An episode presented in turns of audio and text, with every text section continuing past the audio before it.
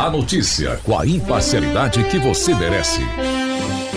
Jornal Tudo em Dia.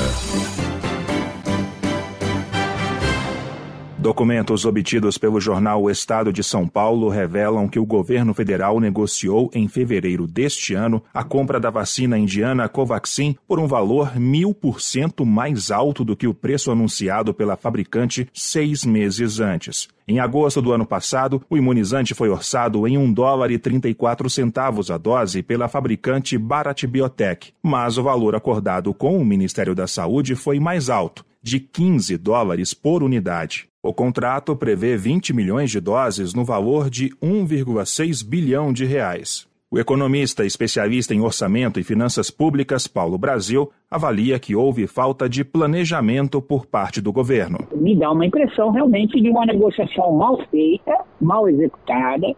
É lamentável a questão dos valores que são significativos, a relação do que foi pago pelo que tem o orçamento prévio, né? E, e, isso tem que ser apurado. Diferentemente das outras vacinas adquiridas pelo Ministério da Saúde, o contrato foi articulado com a Precisa Medicamentos, representante da Bharat Biotech no Brasil, e não com o próprio laboratório. Segundo a reportagem do jornal, o embaixador brasileiro na Índia criticou o governo local por causa do valor pago pela vacina. O país comprou o imunizante por 4 dólares e 10 centavos, quantia mais barata que a oferecida ao Brasil. O processo de compra feito pelo governo durou apenas três meses, prazo menor do que a negociação feita com outras farmacêuticas. A compra de vacinas da Pfizer, por exemplo, demorou 11 meses para ser concretizada. De acordo com os documentos, quem ordenou a compra dos imunizantes foi o presidente Jair Bolsonaro. O economista Paulo Brasil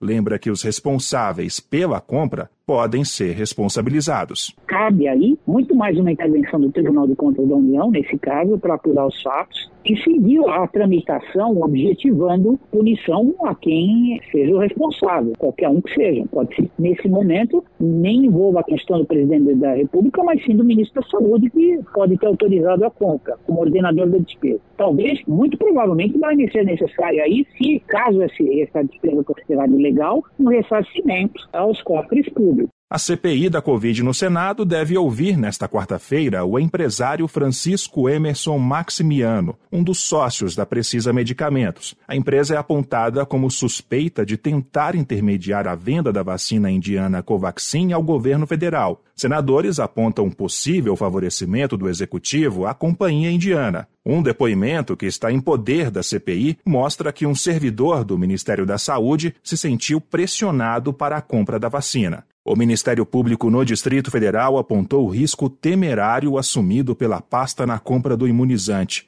A Procuradora da República Luciana Loureiro aponta indícios de omissão para corrigir falhas do contrato. Ela propôs a abertura de investigação criminal sobre o caso. Em nota, a Precisa disse que o valor do imunizante é estabelecido pelo fabricante e que o preço oferecido ao Brasil é semelhante ao de outros mercados. O Ministério da Saúde afirmou que o pagamento pelas doses ainda não foi realizado e somente será concluído após a entrega das vacinas.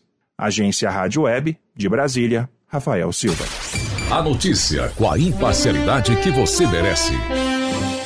Jornal Tudo em Dia.